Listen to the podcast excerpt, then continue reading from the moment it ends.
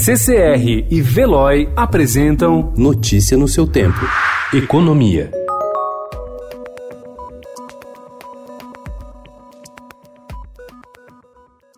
A proposta de reforma administrativa que será enviada pelo governo ao Congresso vai atacar a concessão dos chamados penduricalhos e deve acabar com o reajuste de salários retroativos, uma prática ainda comum no serviço público brasileiro. A proposta atingirá as regras dos servidores da União, dos estados e dos municípios. Na lista dos penduricalhos que serão proibidos estão as promoções e progressões exclusivamente por tempo de serviço.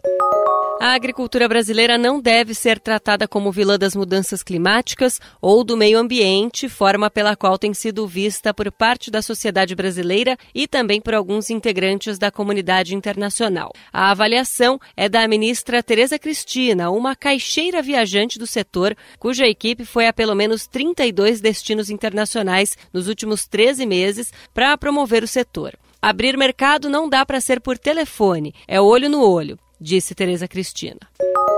A rede de supermercados Irota vai ter armários refrigerados próprios dentro de grandes empresas para agilizar as entregas de alimentos, refeições prontas, bebidas geladas e itens de conveniência adquiridos na loja online. O primeiro armário refrigerado será instalado dentro de uma área de convivência do Centro Administrativo do Banco Itaú, no Tatuapé, na zona leste da capital. No local há 5 mil funcionários. O serviço começa a funcionar no início de fevereiro.